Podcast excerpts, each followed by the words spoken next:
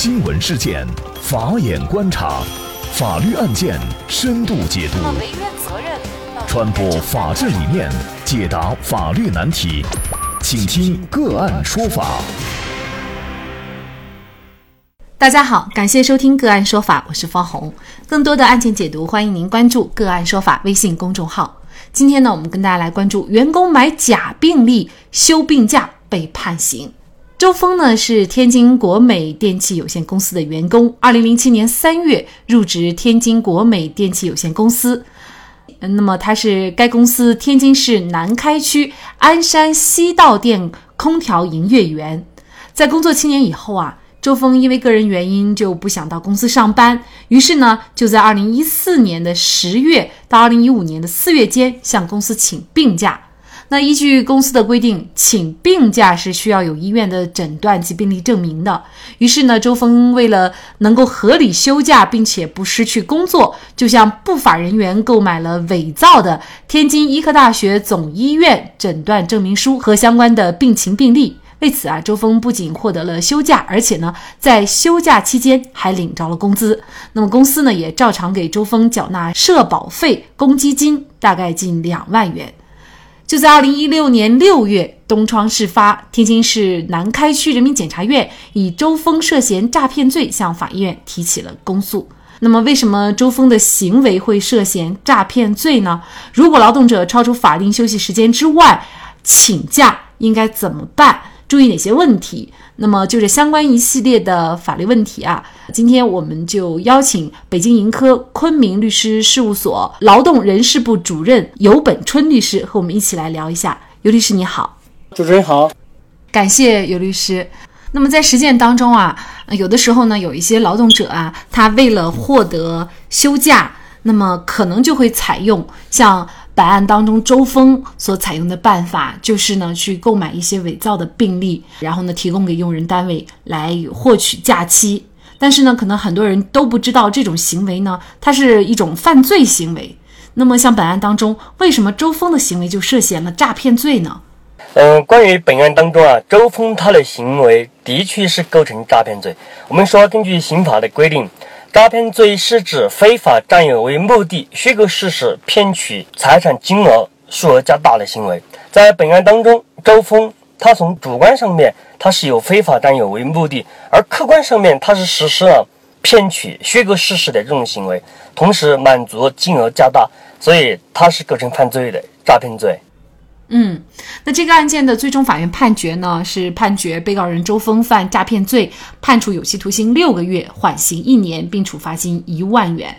这个案件呢，可能也是给我们广大劳动者一些警示啊，就是。千万不要去购买伪造的病历，当然了，更不能自己一个人去伪造一些病历啊、证明等等。那么，嗯，说到这儿呢，我们就还是关注一下哈，咱们劳动者应该享有的一些假期。那么，法律赋予劳动者哪些，比如说法定的休息日和假日，这个是一定要休的。如果不休的话，劳动者又该怎么办？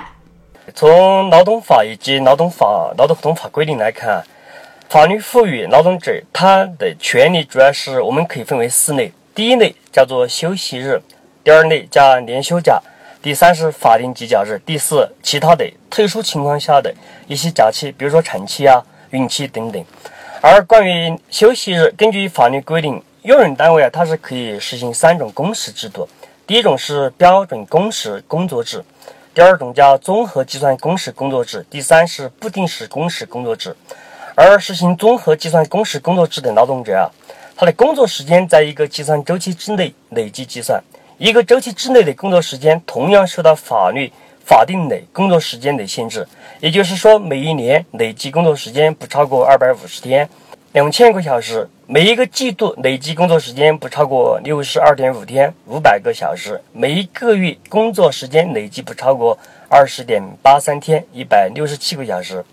而实行不定时工时工作制的员工啊，没有固定的上下班时间，劳动者只要保证完成工作任务就可以。实行综合计算工时工作制与不定时工时工作制的劳动者，都不存在休息日，也就是说不存在周末。但是在现实生活当中常见的一种工时，就是标准工时工作制的劳动者，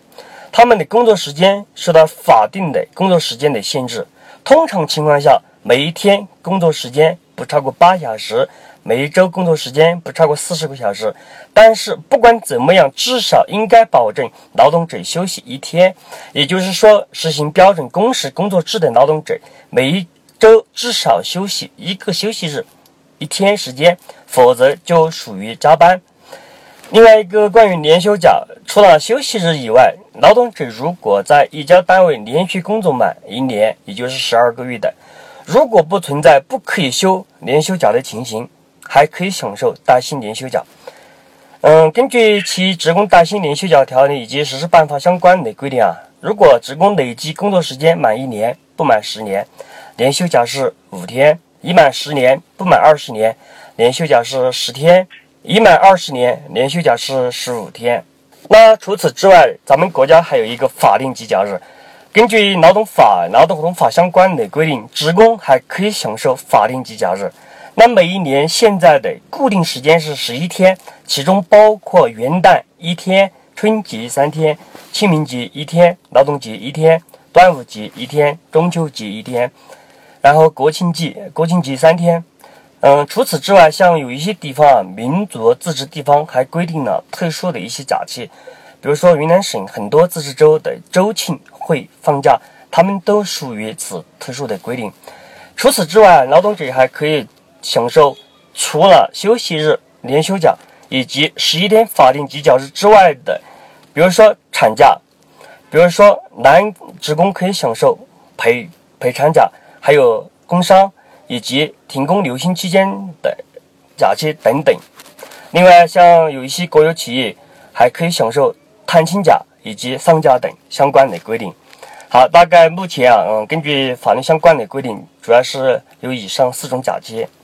嗯，那应该说尤律师介绍的非常详细啊，对我们的法定节假日以及还有呢工作时间呢都做了非常详细的介绍。那么大家呢如果记不住的话，您可以关注“个案说法”公众号，然后呢，呃，我们的图文资料都在里面。虽然呢法律是规定了比较详细的、比较完备的这个节假日啊，但是呢实践当中啊仍然是员工有加班的一种情况，有些时候呢是节假日了也不休息。然后呢，深夜加班也是常有的事儿。那么遇到这样的情况，通常劳动者该怎么维权呢？嗯，如果说是存在加班的现象，根据法律的规定啊，劳动者是可以向用人单位主张加班费的。嗯，那么还有一种情况呢，就是劳动者他如果是超出法定的这些休息时间，他还想再请假的话，那么有没有这个权利？他该怎么办呢？劳动者他请假一般情况下是两类，主要是病假和事假。根据法律之规定，如果劳动者患病或非因公负伤，可以请病假，享受医疗期待遇。医疗期用人单位不得在劳动者不存在过错的情况下解除劳动合同，同时不能够低于当地的最低工资标准百分之八十来支付。但是具体在各个地方会有相关的地方性的规定。嗯，关于工资支付的情况。也就是说，在医疗期之内，劳动者去世、患病或因因公负伤需要请病假的，用人单位他应该要同意。另外就是请事假，请事假，法律没有规定用人单位必须要批准员工请事假，也就是说，可以根据公司的规章制度予以考虑是否需要给予员工相应的事假。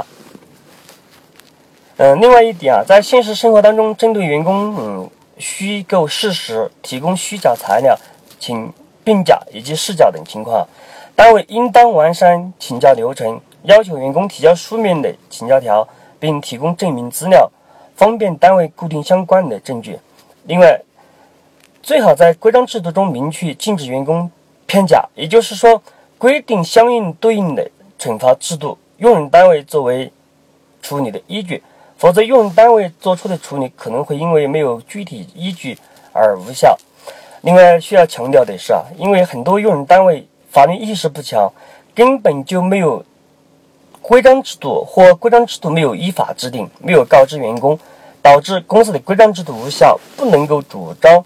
对某一部分员工有效。应该说呢，员工的请假，他是要在合法的基础上的。那么像本案当中的周峰，他采取了一种违法的方式，最终呢被以诈骗罪定罪量刑，这个确实是非常可惜，也让人觉得很遗憾。那么，所以呢，通过这个案件，我觉得也要提醒我们广大的劳动者，就是请假呢是讲究方式方法的，但是千万不能呢以违法为前提，然后呢去请假，那么这样就得不偿失了。那么在这里呢，也再一次感谢北京盈科昆明律师事务所劳动人事部主任尤本春律师。那么对于本期节目的图文资料，欢迎大家关注“个案说法”的微信公众号，您在历史消息里面就可以找到。另外呢，我们的公众号里面也有对过去二百多期节目进行了分类，我们把它们分为了民事、刑事、婚姻家庭、行政类案件，大家可以根据自己的需要啊进行查看。另外呢，里面也有我们嘉宾的详细介绍。如果您在生活、工作、生意当中遇到一些法律问题，寻求解决。也欢迎大家向我们进行咨询，您可以直接添加幺五九七四八二七四六七的微信号进行咨询，也可以直接电话咨询。为大家提供法律服务的都是我们个案说法邀请的节目嘉宾，他们都非常的专业、资深和负责任。如果您觉得我们的节目对您有帮助，那支持我们的方式就是关注我们的公众号进行转发分享。感谢您的收听，我们下期节目再见。